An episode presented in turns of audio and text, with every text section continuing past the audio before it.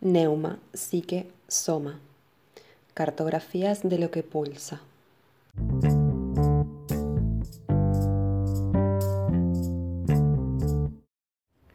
Desposar lo divino en Tiferet es desposar las contradicciones, lo alto y lo bajo, la derecha y la izquierda, lo de adelante y lo de atrás. Es desposar a la madre contenida en Malkut para ser desposado por el Padre oculto en el Ain. Nosotros reencontramos allí la marcha de Edipo, la de los héroes de los mitos, la de todos los santos de la historia. Esta experiencia obedece a la respiración fundamental que da ritmo a toda vida. Cada invierno, la savia del árbol desciende a las profundidades de la tierra antes de elevarse en la primavera hacia el cielo para dar su fruto. La ley mayor de la encarnación consiste en desposar a la tierra para ser desposado por el cielo. Retornar a las normas ontológicas de Adán es desposar a Adamá, la tierra madre de la que está formado.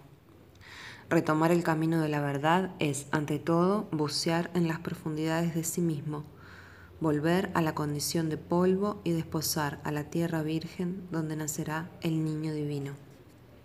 He aquí por qué nuestro cuerpo nos invita en el nivel del plexo solar a realizar la experiencia del chakra umbilical antes de abordar el chakra del corazón. El ombligo es el lugar de inserción del cordón umbilical que une el feto a la placenta. Es el lugar de nuestra primera herida formal, del primer tajo que nos separa de una fuente de vida materna. La placenta es el símbolo del arquetipo nutricio es símbolo de Elohim, padre esposo, que nutre a Adán, hija esposa.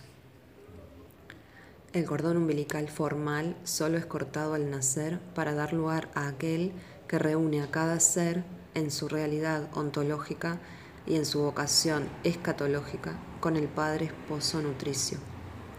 La placenta formal solo es evacuada, a semejanza del núcleo del glóbulo rojo de la sangre, para hacer lugar a la placenta germen nutricia, que es el nombre en el nombre germen, núcleo de cada ser.